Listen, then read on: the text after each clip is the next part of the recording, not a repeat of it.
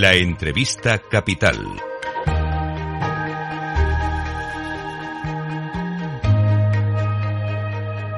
Luis Vicente Muñoz.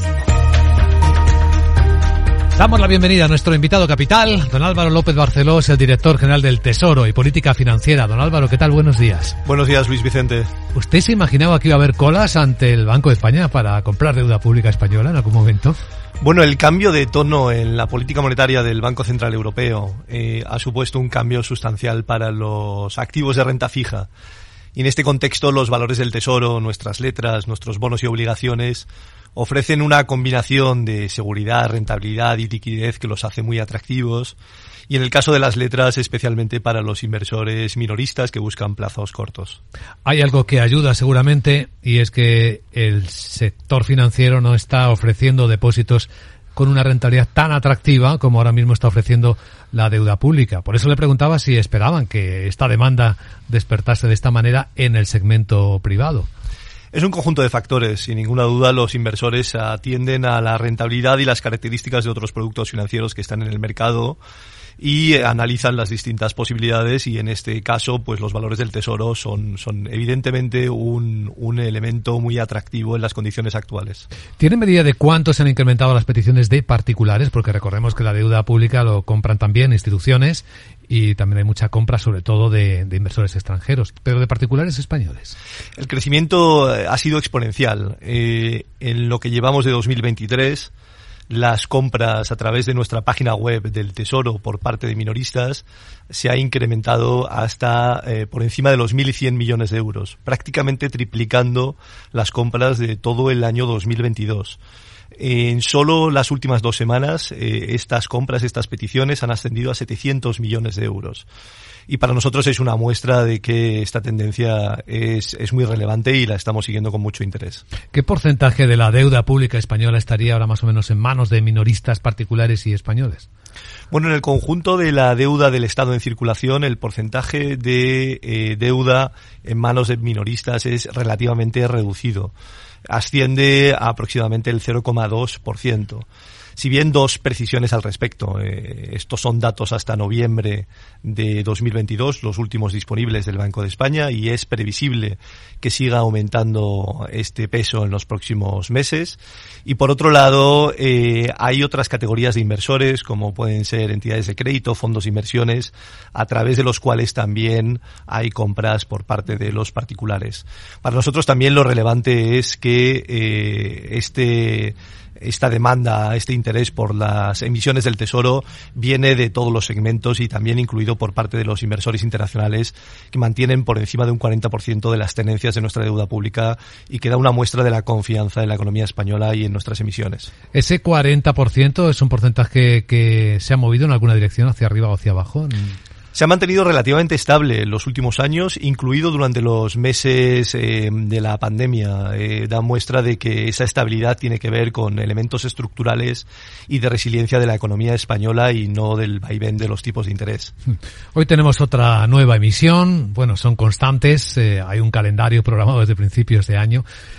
Interiormente, director general, ¿cómo consideran o cómo miden ustedes eh, el éxito de una oferta de deuda pública española? ¿Qué determina el éxito para ustedes?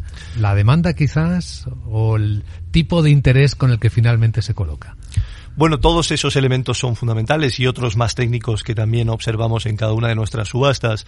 Pero desde luego la demanda, eh, y en ese sentido, no solo en los últimos meses, sino también en el conjunto del 2022, el hecho de que las peticiones hayan superado en dos veces y media la cantidad que pretendíamos emitir es eh, una señal de confianza y de solidez que eh, bueno pues da solidez, da seguridad a nuestras emisiones, ¿no?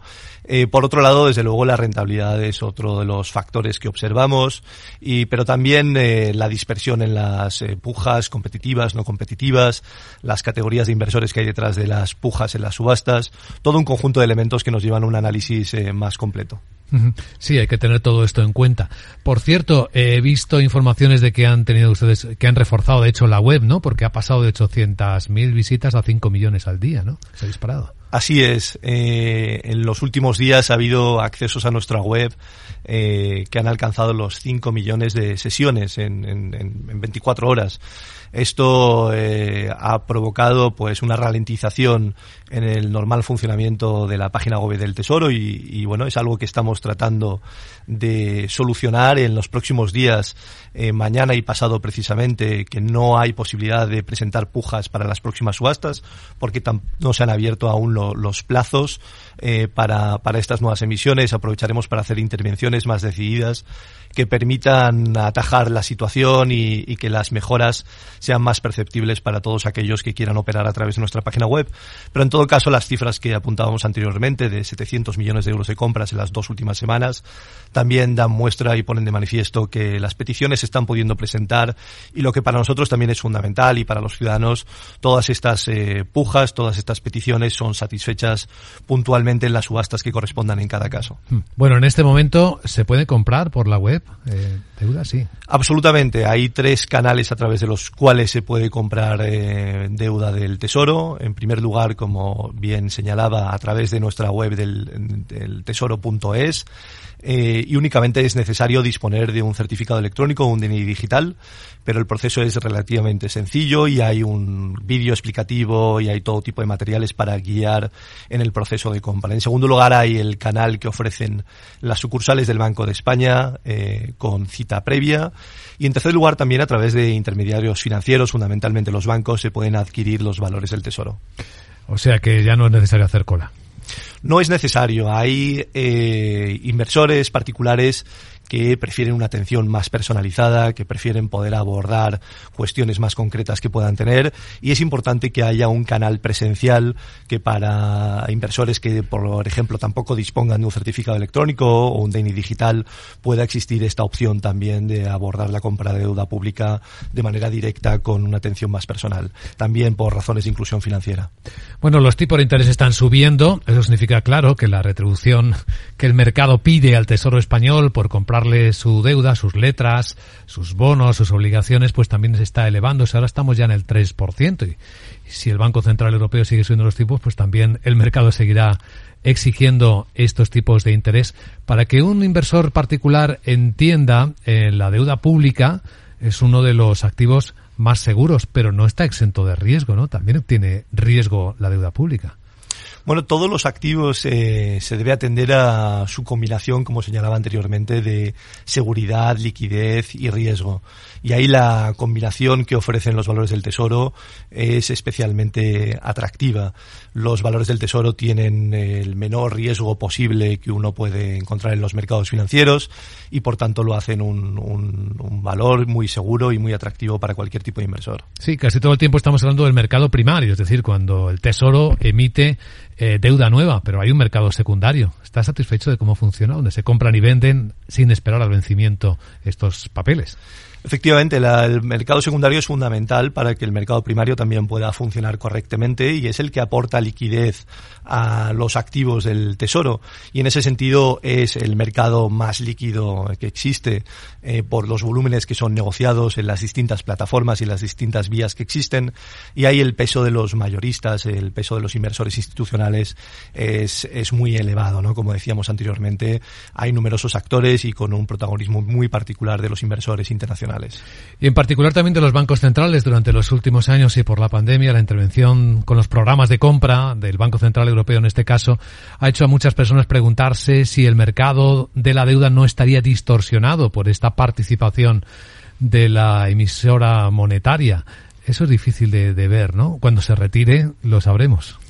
Bueno, eh, es interesante que las compras netas por parte del Banco Central Europeo, por parte del Eurosistema, ya se han detenido y esto no ha tenido un impacto eh, distorsionante en el funcionamiento normal de nuestros mercados de deuda pública. Eh, la reducción del balance que se iniciará a partir del mes de marzo, como ha anunciado el BCE, ya está descontada por parte de los mercados y tampoco provoca una distorsión, un tensionamiento en el funcionamiento de nuestros mercados.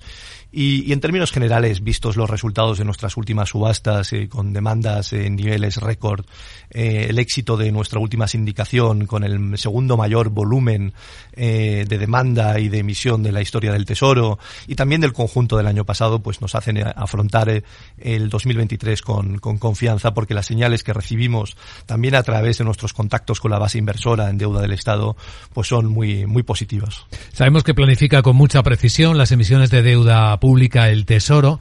Depende también en buena medida de la política económica del gobierno, de los presupuestos. ¿Cuándo puede cambiar en algún momento un calendario de emisiones? ¿Se ha dado la circunstancia? ¿Hay elementos que siempre se dejan como margen de movimiento de esas fechas planificadas para emitir? Al final hay que buscar un equilibrio entre mantener una cierta flexibilidad en nuestra operativa, pero también es eh, esencial que el, el, inversor perciba una regularidad, una predecibilidad y una transparencia en todo lo que hacemos. Por eso publicamos un calendario de todas nuestras subastas para el conjunto del año, eh, como hemos hecho hace unas semanas, y ese calendario es fijo y no se modifica en ningún caso, de manera que el inversor sepa en todo momento la, pues nuestra, nuestro planteamiento y nuestra estrategia para cubrir nuestras necesidades de financiación y este planteamiento, esta aproximación que hacemos a principios de cada año no se ve alterada por las circunstancias de cada momento. ¿Consideran otros emisores como competidores para no coincidir con ellos en fechas, por ejemplo, que no coincidan subastas en Francia, en Italia o en Alemania incluso? Bueno, del mismo modo que nosotros publicamos nuestro calendario, el de otros emisores públicos relevantes en eh, nuestro espacio comunitario es conocido y por tanto lo tenemos en cuenta en nuestra actividad. Por otro lado, también hay coordinación a la hora de abordar emisiones sindicadas y estamos en contacto con nuestros principales eh, socios comunitarios a la hora de eh, llevar a cabo nuestra estrategia de financiación. Bueno, pues don Álvaro López Barceló, ¿usted también ahorra con letras del Tesoro? No, en mi caso, bueno, pues eh, no conviene que, que, que, participe de este mercado por, eh, por ser parte implicada en ello, ¿no? Muy bien, don Álvaro López Barceló es director general del Tesoro y Política Financiera. Gracias por compartir esta información transparente en Capital Radio. Muchas, Muchas gracias, Luis Vicente. Capital, la Bolsa y la Vida, con Luis Vicente Muñoz.